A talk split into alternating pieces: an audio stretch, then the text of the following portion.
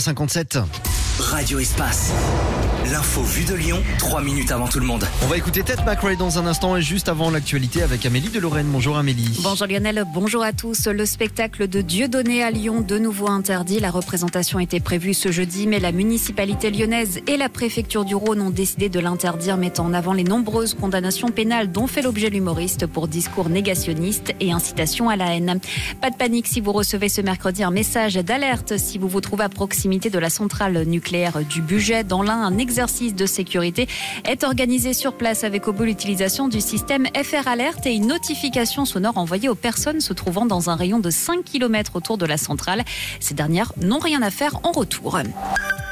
Une étape décisive, le Sénat examine ce mercredi le projet de loi pour inscrire l'interruption volontaire de grossesse dans la Constitution. Le texte soutenu par le gouvernement a déjà été adopté à l'Assemblée nationale fin janvier, mais les sénateurs pourraient bien y mettre un sérieux coup de frein. Réponse à partir de 16h30.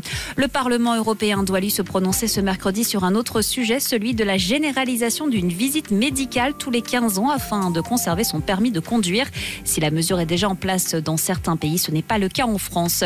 Les politiques vont de nouveau déambuler dans les allées du Salon de l'Agriculture. Aujourd'hui, sont présents sur place ce mercredi la présidente du groupe Rassemblement National à l'Assemblée, Marine Le Pen, le communiste Fabien Roussel ou encore le président Les Républicains de la région Auvergne-Rhône-Alpes, Laurent Vauquier. Et puis l'inquiétude pour le comité d'organisation des Jeux Olympiques. Un employé de la mairie de Paris s'est fait voler une sacoche dans laquelle se trouvait un ordinateur et deux clés USB contenant des informations sensibles sur la sécurisation de l'événement. Une enquête a été ouverte.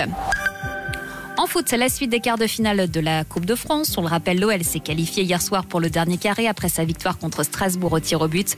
Ce soir, Rouen affronte Valenciennes à 21h. Et puis toujours en foot, une page importante de l'histoire de l'équipe de France féminine pourrait s'écrire ce soir.